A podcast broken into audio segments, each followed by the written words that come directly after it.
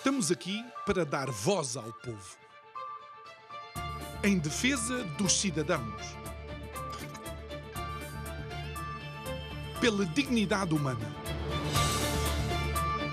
Todos temos deveres, mas também todos temos direitos.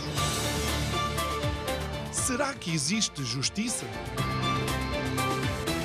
Isto é o povo a falar.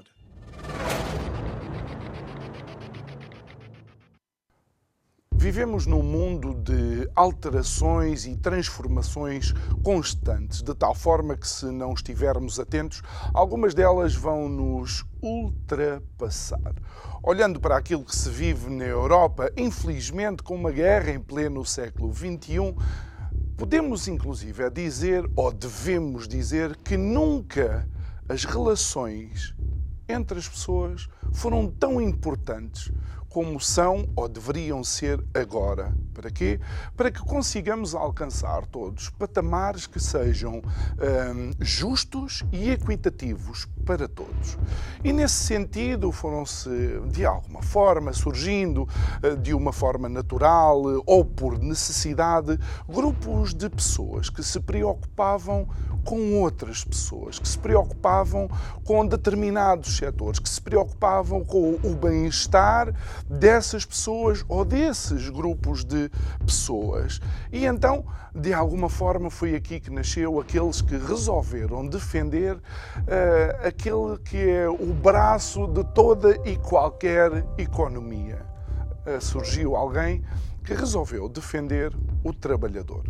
Boa noite, meu nome é João Nuno Pinto e isto é o Povo Falar. Estou consigo de segunda a sexta-feira, neste mesmo horário, em emissão simultânea Curiacos TV e Rádio Vida 97.1. E hoje, no dia a seguir ao 1 de maio de 2022, damos início a um novo tema: Geração Maio. Geração Maio, porque, obviamente, todos nós recordamos que, de alguma forma, em maio, os movimentos que traziam as preocupações, as injustiças vividas pelos trabalhadores, foi aqui que surgiram. Mas também devemos entender que as histórias são diferentes de país para país, de continente para continente, e, no fundo, de setor para setor. Eu estou a falar do movimento sindical. E parece que é importante nós termos isso em conta. Porquê? Porque, tal como eu disse, à medida que vai avançando a tecnologia, à medida que as mudanças são cada vez mais rápidas, há quem questione se vai ser necessário tantos trabalhadores para fazerem coisas que a inteligência artificial, a automação e inclusive a robótica podem fazer. Estes são alguns dos desafios, mas para isso é necessário entender a história, porque em algum momento nós vamos ter que assumir que sempre houve um trabalhador na história do ser humano. Digo eu, que não percebo nada disto.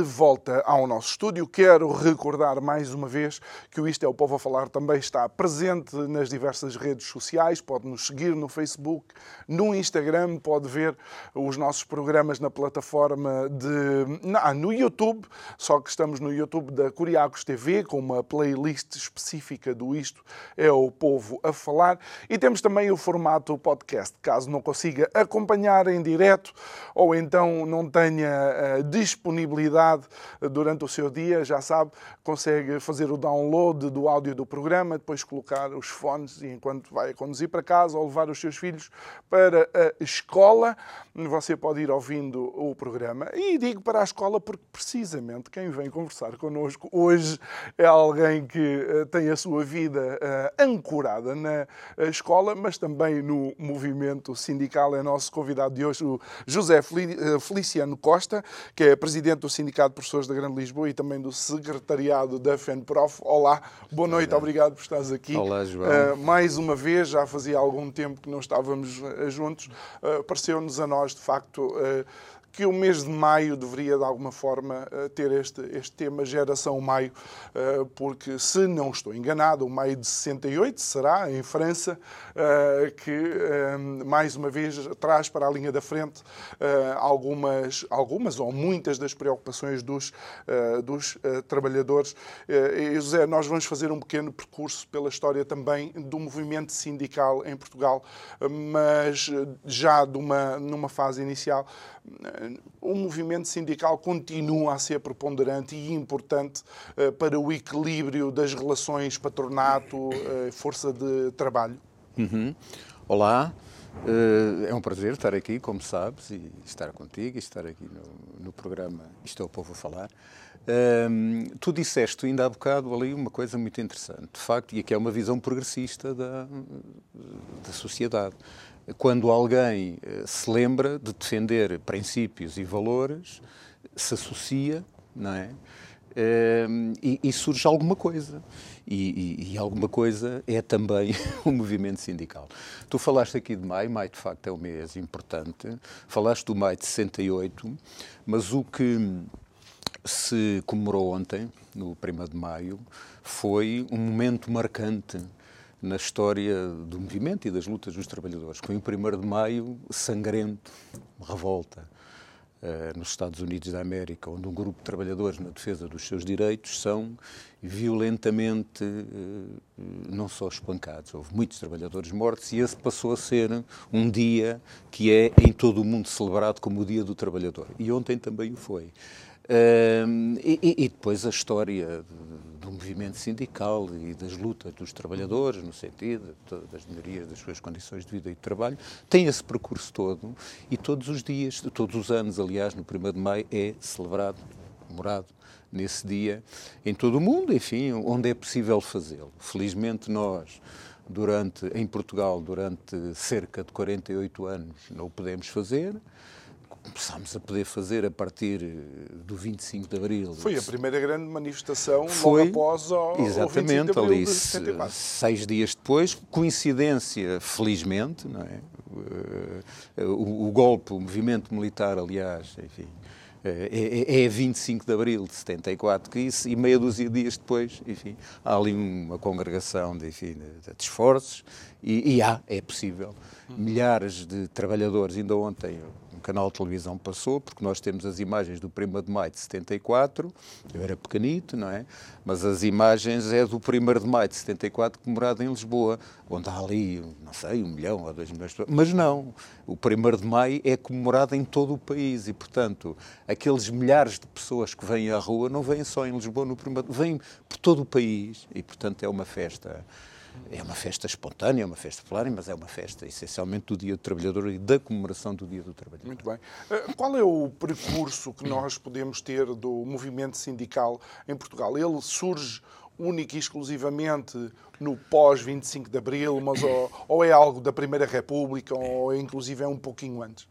Eh, o movimento sindical na Primeira República é um movimento sindical forte, já, uh, reivindicativo e com grande expressão, aliás, até no, mesmo também no movimento sindical docente, também na Primeira República tem expressão.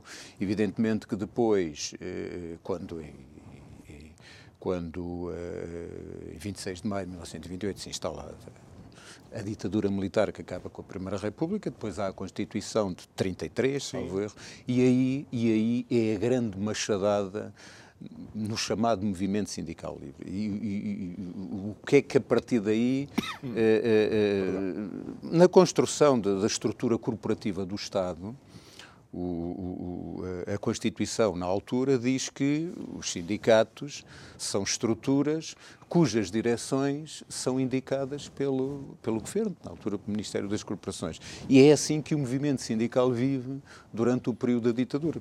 Não, um movimento sindical que não é livre, não é? É, um movimento sindical obediente, domesticado.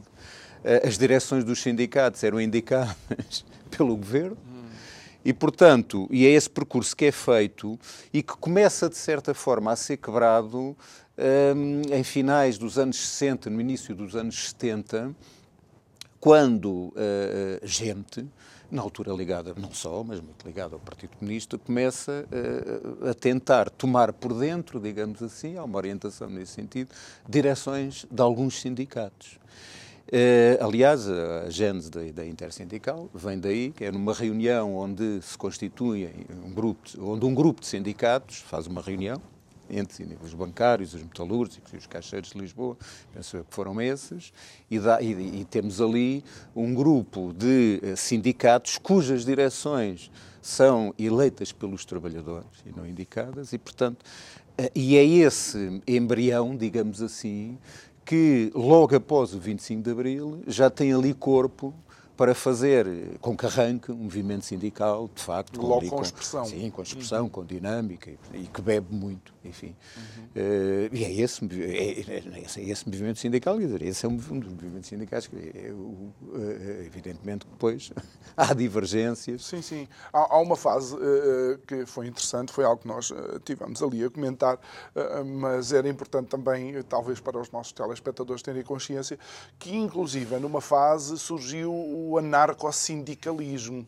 anarcossindicalismo. Podes-nos contextualizar o, o, como é que funcionava e o, o que é que o anarco, o anarcossindicalismo uh, surge na, na, Primeira República, portanto, antes da ditadura. O anarcossindicalismo é uma corrente, enfim, é uma corrente é uma corrente sindical que na altura teve forte oposição de outra corrente sindical, mas marxista-leninista, digamos assim, e é uma corrente sindical que, que me parece que se foi extinguindo no tempo, que era muito caracterizada por uh, atos, uh, isto é uma visão, pode haver outras, é? uhum. caracterizada por atos esporádicos e até violentos, não é? e a contestação, a contestação ao movimento sindical anarquista era feita neste sentido de facto, é importante mobilizar os trabalhadores para a luta, mas elas têm que ter alguma consequência. Não se pode fazer dados esporádicos. E, portanto, mas é um movimento, um movimento sindical que na altura tinha, tinha expressão também. Uhum. E, e, olhando então para, uh, para aquilo que surge depois do uh, ah, 25 de Abril, uh, nós também vemos que, de alguma forma, surgiram. Não digo vários sindicatos ou sindicatos diferentes, mas começou por surgir eh, a necessidade de agregar os sindicatos todos debaixo de, eh, de algumas, eh, não sei se são confederações, de forma a, a, a é para dar mais força aos trabalhadores, porque aquilo que um, metalúrgico negocia, se calhar não é o mesmo que um professor negocia. Porquê é que surgem depois estas centrais sindicais? As centrais sindicais têm uma história. Nós estamos a falar aqui de duas centrais ah, sindicais okay. em Portugal. Estamos a falar da CGTP e, e, e estamos a falar da UGT. É? Portanto, as duas grandes centrais sindicais que aglomeram aqui, enfim. Depois há outros, também há, um, há uma estrutura sindical independente, digamos assim, onde estão ali um conjunto de sindicatos que não têm nenhuma destas estruturas. Estas estruturas têm a sua história. CGTP, a herdeira uh, da do CGT? Do, do, do, principalmente daquele movimento que surge em finais dos anos 60, da tal intersindical. Okay. Uh, a UGT surge depois e, e tem um percurso diferente, Uh, tem um percurso no início também de conflito, de conflito com, uh, com a central sindical, na altura, central sindical única, que é a CGTP, mas pronto, mas isso são percursos que se autonomizaram, uh, são percursos, enfim, que evoluíram na defesa dos trabalhadores, evidentemente com e há várias opiniões também sobre isso, não vou aqui pormenorizar. Uhum. Uh, mas são duas centrais sindicais que têm a sua representatividade, são duas centrais sindicais importantes. É importante dizer que o Sindicato de Professores da Grande Lisboa, ao qual eu pertenço, é um sindicato que está afiliado desde 2000, portanto há 21, 22 anos, na CGTP. E, e, porque nós reconhecemos que é uma central combativa, uma central que vai ao encontro do que nós defendemos, dos nossos princípios, portanto é aí que estamos. Não vou agora também aqui tecer considerações. Não, mas é assim, é... eu passo a bola e tu dizes as coisas conforme mas, são, não, mas são, são livre para... Claro, são percursos claro. que, que as centrais tiveram, não, minha, são percursos é também politizados. A minha pergunta é o porquê aglomerar.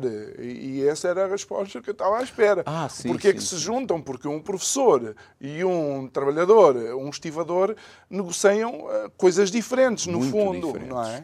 diferentes, mas é importante. E o facto de, de estar numa confederação, de estar numa federação, aliás, o, o caso dos sindicatos de professores, a FEMPROF, a estrutura da qual, a qual eu pertenço, mas sou dirigente da FEMPROF, eh, eh, dá-lhe outra dimensão. Dá outra dimensão à capacidade de reivindicação que tem uma confederação, uma federação, que é diferente, eh, mesmo na mesa de negociação. Aliás, porque tu disseste aqui uma coisa, e é verdade. Hum, há condições, enfim, há, há- especificidades no que, no que reivindica um professor, as questões da sua carreira, reivindica qualquer outro trabalhador. Mas há muitas coisas comuns. E, e isso, essas coisas que são comuns, que são da vida, não é? Que são a melhoria das condições de vida, do- acesso à saúde, do acesso a um- uma aposentação. Isso são questões que são muito comuns, podem ter as suas especificidades. E o facto de estarem numa confederação que defende esses trabalhadores na sua individualidade, mas no coletivo, enfim, e no que é comum, é importante aí essa força que uma central sindical, que uma federação dá à luta dos trabalhadores. Olha, quando olhamos para, para trás e em 2022, eh, quais foram, eh, na tua opinião, as grandes conquistas dos sindicatos em Portugal? 2022. eh, Agora, com este percurso todo, quais, Ah, quais são as grandes tá bem, conquistas? Está bem. Uh, vamos lá ver, o, o movimento sindical, ainda há bocado estávamos a falar disso, o movimento sindical é, é- é portador, é portador de, enfim, de um processo não é, de luta e de acompanhamento dos movimentos trabalhadores, mas quando nós olhamos para o mundo de hoje, e eu quando estou a falar do mundo de hoje, o mundo, enfim, podemos falar do, do chamado centro e da periferia, então, do chamado mundo ocidentalizado, mundo desenvolvido, porque no outro mundo provavelmente as coisas não mudaram assim tanto. Mas neste chamado mundo ocidental, eh, nós não podemos comparar eh, as condições de vida dos trabalhadores hoje em dia, ou pelo menos da esmagadora maioria dos trabalhadores, com os trabalhadores da Revolução Industrial. As coisas mudaram e muito felizmente. E há todo um processo eh, de luta, de conquista, que é, é, é- é trabalho do movimento sindical. A Semana das 40 Horas, a, a Segurança Social, os, os sistemas de, de saúde, os sistemas de formação, tudo isso, não é? A segurança no emprego, é trabalho do movimento sindical. Isso é um património que está em cima da mesa, felizmente, que perdura, e é importante também dizer aqui e os países, há muitos países que percebem isso, felizmente. O movimento sindical, os sindicatos, são parceiros fundamentais na construção dos sistemas democráticos, né, das democracias, e são parceiros fundamentais na negociação e na construção de Estados sólidos e ricos até. E, portanto, é importante perceber isso e, felizmente, felizmente que há governos que percebem isso, e muitos. E, e olhando, olhando precisamente e utilizando, digamos, essa, essa eh, porta que tu, eh, que tu abriste, a verdade é que hum, o movimento, os movimentos sindicais, digamos, dos países mais a sul, eh, são conhecidos por serem bastante mais contestatários, eh, bastante mais interventivos, de gostar eh, da rua, não é? Hum, Quando olhamos para outros países, vá do, do norte da Europa, vemos movimentos sindicais que, sim, são parceiros, mas são muito parceiros ecléticos de mesa, de negociação, não tão ahm, reivindicativos, pelo menos na, na rua. O que é que se poderá ah, dever a essas diferenças? Ah, Vamos lá ver, nós temos aqui eh, situações, estás a falar dos países de- do norte da Europa e do centro e dos países do sul, mesmo nos países do sul, do sul da Europa, eh, tivemos processos diferentes. Eh, Os países do sul da Europa, estou a falar de Portugal, estou a falar de Espanha, estou a falar de Itália também, não é? Foram países que tiveram, ao contrário de outros países no norte e centro da Europa, o centro também teve, hum, tiveram ditaduras que perduraram durante décadas, não é? E, portanto, vamos admitir que as condições dos povos, dos trabalhadores dos países do sul da Europa eh, também eh, são diferentes, foram diferentes, e é normal. E, e- e depois também é preciso perceber que os sindicatos aqui, sul da Europa, se desenvolveram, nomeadamente em Portugal, em condições diferentes do que aconteceu no norte da Europa. No norte da Europa, os sindicatos provavelmente foram, foram em alguns países considerados parceiros, como eu digo, essenciais à construção, aqui não. Aqui havia um processo até de, de repressão, e, portanto, isso também cria nas direções dos sindicatos e na ligação que tem, enfim, processos diferentes de, de contestação, de luta, de ligação, e, portanto, há aqui, isto pode ser explicado por aí também. Enfim, uhum. Evidentemente, depois a história, estou aqui a tentar simplificar o, o, o que não é fácil de explicar mas hum, estas diferenças de posicionamento e, e, depois também o que é normal que o que é normal também que os trabalhadores do sul da Europa tenham outra percepção e outras hum. condições de vida que têm noutros. Culturalmente falando, nós os latinos temos sempre uma forma diferente de, de dialogar, por Sim, assim mas, dizer. As nossas também. parcerias são um bocado mais vocais, provavelmente. Olha, e, e, falando nessa, uh, uh, nesse facto de, de facto, de, de, na realidade, os trabalhadores e as condições dos trabalhadores terem sido bastante negligenciadas durante, durante muito tempo, isto cria a ideia, agora, no, no, tempo em que vivemos, em que os sindicatos nunca estão uh, satisfeitos. Ou seja, há, há, há, quem diga que, de alguma forma, o sindicato vê no patrão uh, como se fosse o inimigo. Eu não tenho essa ideia. Não tenho essa ideia pelo menos o movimento sindical consciente tem a ideia. O patrão é o empresário, não é? Sim, o patrão. É uma peça fundamental. Sim, Portanto, para que a coisa ideia. funcione. Agora, eh, é importante, mas, mas depois há empresários e há empresários, não? ou aliás, não. há empresários e há Também há trabalhadores e trabalhadores, verdade seja. Mas, mas um empresário, hum o empresário, enfim, consciente, digamos assim, o empresário que percebe que eh, o, o, o, o, trabalhador, o trabalhador da sua empresa é uma mais-valia. E é uma mais-valia importante, não é? E é uma mais-valia importante e o movimento sindical que o apoia e que negocia é também uma mais-valia importante. Portanto, o empresário não é um inimigo. Uh, mas tem que estar nesse posicionamento também. De facto, senão eh, há contestação, e a contestação é quando, do lado de lá, do lado do capital, digamos assim, não se percebe que o trabalhador é um ativo importante na empresa, eh, e aí vamos ter problemas. O que é normal que o movimento sindical aí se mobilize no sentido de tentar resolver esses problemas. Mas não é porque eh, se pensa à cabeça, estruturalmente, é? que o patrão, o patrão está a abusar é, do trabalhador. É quando isso acontece.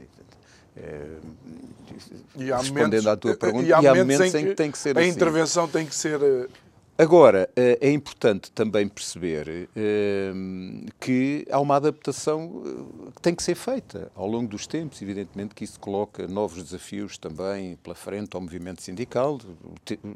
Enfim, os tempos mudam. Uhum. A globalização eh, as novas tecnologias, as novas formas de comunicação, alguma individualização até nas relações de trabalho, enfim, nas relações entre nós. Evidentemente, o, o facto de terem aparecido novos movimentos sociais implica que o movimento sindical também tem que fazer uma adaptação uh, a estas formas de comunicação. Uh... E, e, nesse aspecto, e nesse aspecto a, a contratação coletiva sempre foi um, uma, uma das, uh, das bandeiras do movimento sindical. Achas que há alguma mudança aí? A contratação coletiva é importante e é fundamental. Os sindicatos vivem da contratação coletiva. A contratação coletiva é aquela que se faz nas empresas para melhorar a situação dos trabalhadores, dessas empresas, desses setores. Evidentemente que há aqui uma o capital, digamos assim, agora utilizando este chavão, tem, às vezes, por vezes tenta canibalizar esta, hum. esta relação na contratação. Mas já estás a perceber porque é que eu há bocadinho fiz a pergunta sim, se sim. o sindicalista vê sempre no patrão não, o inimigo. Mas não, mas não. nem todo faz isso. Okay. Nem todo faz isso. Vou, vou, dar aqui alguns exemplos do, do nosso Portugal. Esta canibalização é feita no sentido de eh, individualizar as relações, o contrato individual de trabalho. E isso, eh, eh, quando eu estou a olhar para o meu umbigo, no sentido de tentar melhorar a minha relação apenas no setor, na empresa, e estando aqui a demarcar-me do resto, enfim, do coletivo, dos meus colegas, o empresário, se faz isso, está intencionalmente a tentar ali promover, enfim, alguma enfim, alguma separação, alguma divisão, não é? Hum. O movimento sindical tem que estar atento a isso. Olha, Evidentemente isso está ligado também aos novos processos de transformação, enfim, e, e, e é complicado. Mas, mas isso... José, tu, tu, tu consegues admitir que num grupo de 100 pessoas que existam de facto aqueles que são altamente produtivos e que o, o, o empresário queira hum, recompensar essa alta produtividade e outros que são absentistas. Eu próprio já tive uma, uma empresa e eu tinha um, um colaborador que aquilo era um absentista completo, yeah, tinha sempre todas claro. as desculpas e mais algumas, e é muito difícil lidar com essa situação. Mas como é que então um empresário uhum.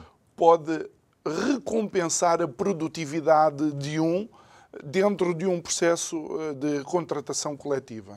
Mas pode recompensar. Eh, aliás, há empresas que têm prémios e que as dão.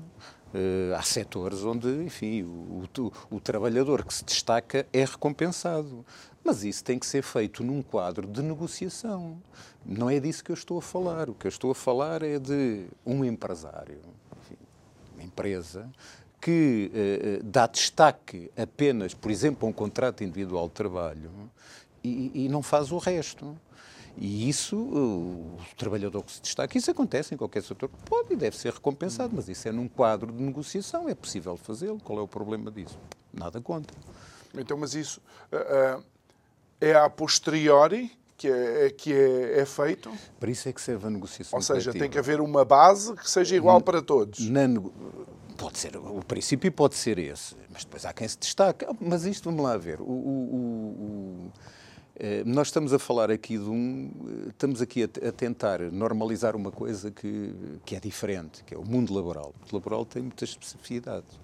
Mesmo no caso português, e, enfim, o movimento sindical português também se debate, tem que se debater um bocado com isso. O, o, uh, isso até foi reconhecido na, na, na, adesão, à, à, na altura, à Comunidade Económica Europeia. O, o trabalhador português é um trabalhador, eh, aliás, Portugal, quando entrou, mesmo no processo de adesão, isso foi reconhecido, uhum. nós estávamos, o, o que ia entrar era um país eh, que oferecia mão de obra barata. E toda a deslocalização que foi feita ao longo dos tempos, das multinacionais para aqui, para Portugal, foi, foi, foi com esse pressuposto. Com esse pressuposto. Portanto, as, as empresas deslocavam-se à procura de mão de obra barata. Isso ainda existe. Mas Portugal evoluiu muito, felizmente. Não é? Nós não estamos a falar de Portugal também dos anos 60, 70. Há uma evolução. E, e, há uma evolução. Nós hoje em dia temos empresas eh, desenvolvidas, de elevada intensidade, com salários acima da média, com condições acima da média, mas que convivem com um chamado setor tradicional de emprego, eh, de menos-valia, eh, com pouca formação, onde os trabalhadores, precariedade, de precariedade etc. E, portanto, eh, são duas realidades distintas. Evidentemente que a atuação das estruturas sindicais numa empresa destas será diferente da atuação do movimento sindical numa empresa. E, portanto, é isso. Agora, isso implica respeito pelo sindicato, pelo sindicato que vai à empresa, pela estrutura sindical e sentar à mesa para falar, para negociar, porque o resto pode ser tudo resolvido desde que haja, enfim, acordo, desde que haja respeito.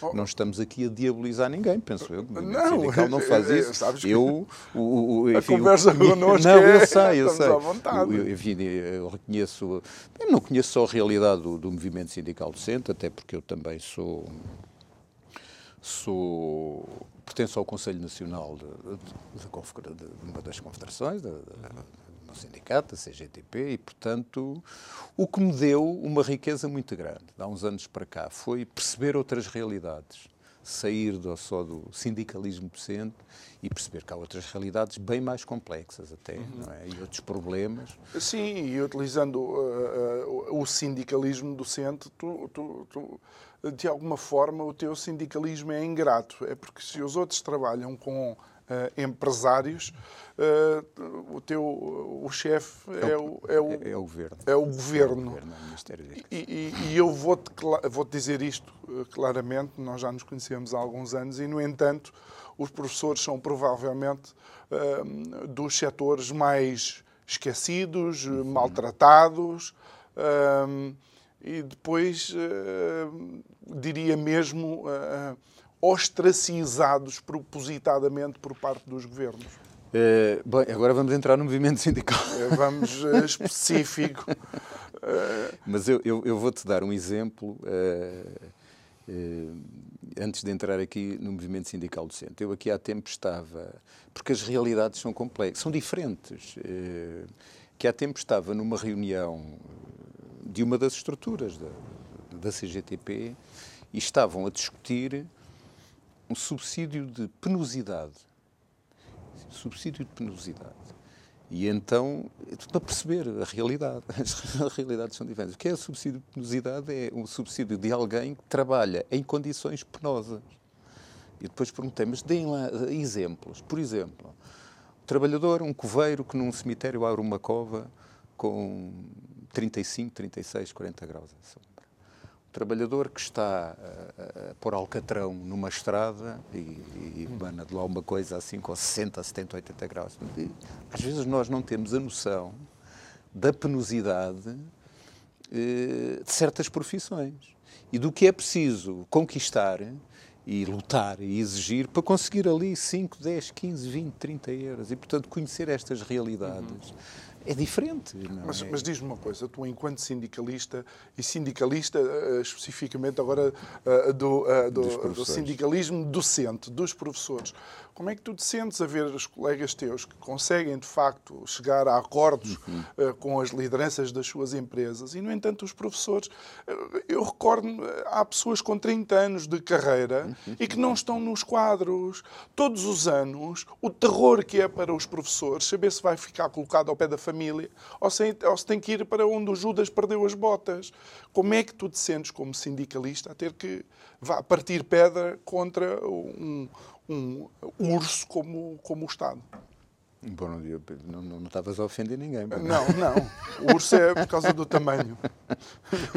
Sei, é um urso panda. Opa, nós, é, tivemos, nós tivemos uma situação sugente. Nós tivemos um ministro, que já não é, uh, que não recebia os sindicatos não recebeu os sindicatos. E não recebendo os sindicatos, como é que se negocia com alguém que não recebe os sindicatos? Nós, enfim, utilizamos hum. aquela expressão do, do, do, do bloqueio uh, do bloqueio negocial. E não receber os sindicatos cria aqui um problema problema que é complexo. Quer dizer, eu, eu podia, tu podes-me dizer assim, tu estás aqui a trazer uma questão que é corporativa, que é dos professores. Não. É uma questão do sistema educativo, é uma questão específica da escola hum. pública. Eu vou, posso voltar um bocadinho atrás. Um, se nós verificarmos, evidentemente que a escola pública é uma visão progressista e, e, e surge também do pós-25 de Abril, e aliás, os sindicatos. O meu sindicato, que faz hoje 48 anos. Oh, não sabia. então, parabéns. Obrigado. Não sabia. Faz hoje no é, dia 2 de maio. Curioso. 48 anos. Curioso portanto, 48 mesmo. anos, seis ou sete dias depois. Uhum da, do 25 de Abril, da Revolução de Abril, estava a nascer eh, por vontade de milhares de pessoas da área da Grande Lisboa, este uhum. Sindicato de Pessoas da Grande Lisboa. Mas olhando, para, e, e, e, daí toda a construção que é feita, qual é uma visão progressista? A escola pública, que é a igualdade de oportunidades para todos, visão progressista, ainda bem, e nós também, eh, nós e os outros sindicatos da Federação, qual nós pertencemos, atenção, somos também construtores e, e herdeiros de, dessa escola pública. Mas se olharmos para, com atenção para o, que, para o que tem acontecido, verificamos ao longo da década de, de 90, de facto, há um, um, um crescimento, eh, por exemplo, da percentagem do PIB que é alocada para a educação. E isso acontece. Nós, por exemplo, até 2002, salvo erro, chegámos a ter 5 ou 5,1% do PIB que era alocado à educação. A partir daí as coisas começaram a, a descer. Não sei se por coincidência foi na altura em que entramos no euro, de hum. facto começaram a descer. E em 2015 nós tínhamos menos de 4% do PIB dedicado à educação. Neste momento temos, estamos com 3, qualquer coisa por cento. Mas mesmo em termos reais, por exemplo, de 2010 a 2020, o, o, o que era alocado à educação, em termos reais, decresceu 700 milhões de euros. Isto traz um problema complicado, que é, hum, é a escola pública aqui que está em causa. Quando tu desinvestes, quando tu desinvestes num setor, numa estrutura, hum, e num dos seus ativos mais importantes, hum. os alunos, mas os professores são um dos ativos importantes da escola. Tu estás, de certa forma, objetivamente, intencionalmente, enfim, nós temos que utilizar as palavras com algum, enfim, com algum cuidado, com algum cuidado, a, a a dar cabo de uma estrutura que se chama escola pública, hum. que é um elevador social, que foi e é reconhecido e ainda é durante muitos anos.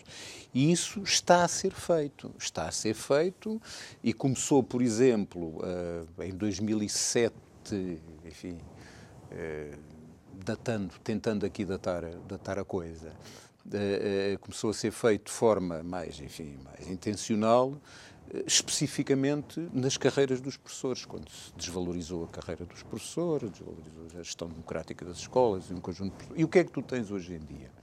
Tu tens hoje em dia um problema complexo que é a falta de professores nas escolas. E esta falta de professores nas escolas é porquê? Porque a carreira está desvalorizada. Um jovem hoje não escolhe a profissão decente. Um jovem hoje não escolhe vir para uma profissão onde a perspectiva é estar 16, 17, 18, 20, 20 anos como precário. Um jovem não escolhe uma profissão que sabe que, na melhor das hipóteses, vincula quando tiver 45, 46, 47, 48 ou 50 anos ou mais. Um jovem não escolhe uma profissão que sabe que vai passar a maior parte do tempo longe de casa, com a casa às costas. E, portanto, isto é complexo. Isto é um problema que nós temos alertado há uns anos. E, portanto, como é que vamos resolver isto? Isto é um ataque à escola pública. E é um ataque à escola pública feito através das carreiras dos professores. As carreiras dos professores são desvalorizadas, os jovens não vêm para a profissão, há falta de professores. Se há falta de professores, a escola não consegue dar resposta. E como é que nós vamos resolver isso? Nós temos propostas, mas é preciso. E, portanto, isso... Primeiro é preciso que reúnam com o ministro. Primeiro é preciso reunir com o ministro, ministro, que era ministro. Bem, ele também era ministro no papel, porque quem fazia o trabalho, eh, eh, acho que era o secretário de Estado, que é o que é ministro agora. Mas não sei se este já abriu a porta a algum tipo de uh, conversa com os professores. Nós tivemos uma reunião com, com este ministro, com o atual ministro, eh, anterior secretário de Estado, ministro João Costa. Foi uma conversa de uma reunião, aliás, de apresentação de credenciais. Tiveram lá várias estruturas sindicais. o ministro e teve o secretário de Estado. Vamos esperar que as coisas mudem, vamos esperar que. Mas, ó oh, José, desculpa lá, eu tenho que pôr aqui alguma urgência. Esperar eu acho que eh, eh, ainda na próxima década, se não estou equivocado, mais de metade dos professores atingem a idade de eh, reforma, se não estou equivocado. Não estás, não. Para já uma reunião no dia 18 de maio, ah. penso eu. Ah, então é por isso que estás... Penso eu. Ok. Penso eu. Não, mas vamos ver. É por isso que estás tão, tão politicamente contido. politicamente há uma, contido. Há uma reunião no dia 18 de maio. E uma das, entre outras, não é? Mas uma das prioridades que uh, foi, foram postas em cima da mesa por, por este ministro é a questão da, da falta de professores, da, da, formação de professores. Se bem isso não se resolve com, com questões por avulsas. decreto também, não é? Avulsas, Para encontrar esses professores todos, nós estamos a falar de várias gerações que têm que produzir jovens Exatamente. que sejam atraídos para uh, nós o estamos, ensino. Nós estamos a falar, e tu disseste bem, nós estamos a falar de um problema, um problema que, eh, que é a saída em 2030 até 2030, aliás, e 2030 é já amanhã, é já estamos amanhã. em 2022, de mais de 50% do corpo docente que se vai embora porque se apresenta, a idade Mas legal da é apresentação. como é que isto não, não é prioridade de um governo. Ah, desculpem. Eu, pronto, eu estou a ser cuidadoso. Eu espero que seja. Uhum. Eu espero que seja. Uh, nós, enfim, temos propostas. Para já, é, é, importante aqui eh, um conjunto de coisas, mas eu destacava já duas. Já é importante vincular os milhares de pessoas precários que estão no sistema. Os professores são precários, são professores que estão há anos no sistema. Nós temos um estudo, dissemos que a média eh, de, de, de tempo de serviço para vincular, a média, são 16 anos e tal. O que quer dizer que temos professores com 20 e tal anos ainda precários. Portanto, era importante criar um mecanismo que vinculasse estes professores. Mas era importante também criar um mecanismo, enfim, formas de atrair os que se foram embora. Milhares de professores que escolheram a profissão, Portanto, estamos a falar de professores que fizeram um percurso uhum. nas escolas superiores de formação de professor, fizeram toda a sua profissão, deram aulas durante anos, uh, profissionalizaram-se, portanto já vem, que se foram embora. Se foram embora porquê? Porque ao fim de não sei quantos anos, uh, a profissão que escolheram, não é? e ao qual dedicaram durante alguns anos, não lhes dava a estabilidade necessária para a constituição de família, por exemplo. Portanto, abandonaram, uh, arranjaram outras coisas, provavelmente até a ganhar menos, ou bem, não sei, não interessa, mas mais estável. Sim, mas Alguns até foram para, olha, para, para supermercados, hum. sem, sem, sem é que, é que nos supermercados, atende na caixa atende-se uma pessoa de cada vez, não é 30, que é o número de alunos que eu, algumas eu dei, turmas têm. Eu dei é? aqui o exemplo do supermercado, Uh, com todo o respeito. Sim, sim, sim. Uh, podia ter dado de, de, companhias de seguros, podia ter dado, de, enfim, pessoas que foram vender casas, mas porque estavam mais perto de casas lhes dava a estabilidade que a profissão docente não dá. Não lhes deu, aliás. Uhum. Não lhes deu. E, e isso é complicado. Nisso. E eles investiram. investiram São professores anos. que investiram. Portanto, o que estamos aqui a falar para já é de duas, de duas enfim, iniciativas que para nós deviam ser urgentes, era chamar esses professores porque esses professores eh, querem dar aulas, gostam de dar aulas. Foram-se embora porque foram empurrados para fora do uhum. sistema, que são professores altamente qualificados e vincular os que cá estão e também. E aí podíamos mitigar um pouco Uh, vá, eventualmente Mitigar o impacto um da, da, saída. Exatamente. É agora, agora, atenção, é preciso também confortar, digamos assim, os que já cá estão há muitos anos uhum. e que são vinculados também Olha, e, e, e cuja carreira Vou utilizar um termo, foi uh, amplamente torpedeada. Não queria utilizar este termo, até porque nós estamos enfim, numa situação complexa, né?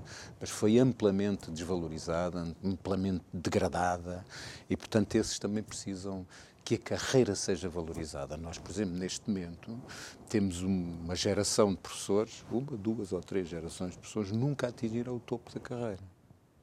E porquê? Porque nós temos professores com Uh, ainda aqui há dias, enfim, uma conferência de imprensa, uh, onde essas questões foram expostas, de uma forma até muito engraçada. A louça foi partida, literalmente. Uh, professores que estão com cerca de 30 anos de serviço e que estão a meio da carreira, ou pouco mais. Numa carreira que supostamente precisa de 30 e poucos anos para chegar ao topo. Como é que tu podes ter professores que já fizeram o percurso o tempo todo e estão a meio da carreira? torna, torna é facto, uh, difícil qualquer tipo, inclusive, de bom senso na análise a esta questão. Uhum. Uh, uh, algo que também me preocupa é, eventualmente, a alocação de, de recursos, ou seja, como é que os recursos, embora seja de facto necessário eventualmente mais dinheiro, mais recursos financeiros para, para o ensino, a verdade é que sempre se se aparecem estudos que, que mostram que o Estado gasta mais no aluno, ou fica uh, mais caro ao Estado um aluno no ensino público do que alguns em determinadas escolas privadas. Partindo do princípio que não há uma luta, vá, entre o ensino ser único e exclusivamente público, creio que haverá alguma abertura para claro. ensino, uh, o ensino privado, não poderá ser também, mais uma vez, o Estado a alocar recursos uh, nos sítios errados? Porque não é só no ensino que isso acontece. Estamos a falar de. Uh... Do, uh, os recursos financeiros, por exemplo. Uh, eventualmente, deste dinheiro, hum. não é? o Estado aloca um determinado dinheiro e esse dinheiro é utilizado na melhoria das condições das escolas. É importante, ok? Claro. Não digo que não. Mas ao não alocar esse dinheiro, se calhar nas carreiras dos, uh, dos docentes, lá está. O Estado pode sempre dizer que gastou X, mas não gastou X naquilo que realmente vai criar uma melhor saúde a longo prazo à escola. Vamos lá ver, nós estamos a falar de financiamento da educação. Por exemplo. E eu aqui já dei números. Ehm, uma das referências nos sistemas educativos de todo o mundo, aliás, as grandes instituições que trabalham sobre a educação, a OCDE e outras, não? Ehm, tem uma referência até, que é esta: 6% do PIB para a educação. Essa é a referência. Nós estamos longe disso.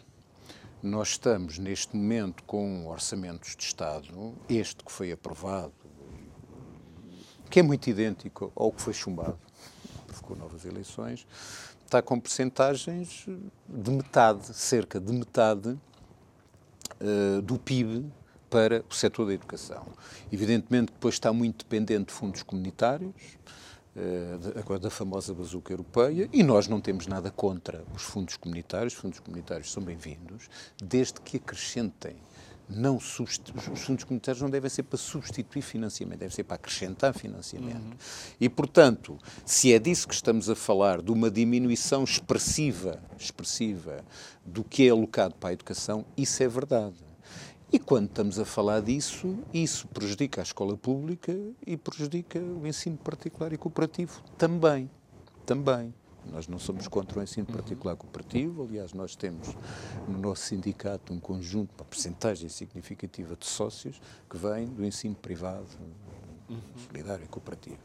E, portanto, também o defendemos. Uh, mas quando estamos a falar de financiamento da educação, estamos a falar desses. Não é? Pois. Essencialmente. É porque agora cumprir uh, percentagens do PIB, olha, vai ter que cumprir se calhar os 2% do armamento para continuar, eh, para, para ser uh, parceiro na NATO em, em termos plenos, algo que não se fazia há não sei quanto tempo. Aliás, acho que na NATO só os Estados Unidos cumpria eventualmente com a tal percentagem. Nós estamos já nos últimos três minutos da nossa, da nossa uh, conversa. Um, o que, é que, uh, o que é que pensas que para o movimento sindical são os desafios mais, mais prementes nesta sociedade uh, de tantas mudanças e, tantas alterações? Opa, o, o, movimento sindical e, o movimento sindical consegue fazer isso também. Tem que se adaptar. tem que se adaptar ao correr do mundo, às transformações, correr, exatamente. à vida, eh, aos movimentos sociais que surgem, com questões muito específicas. Essa ligação também tem que ser feita, tem que ser percebida, porque isso traz gente também. Eh, e é importante perceber aqui uma coisa: neste momento há um, um crescente de novas formas de exploração.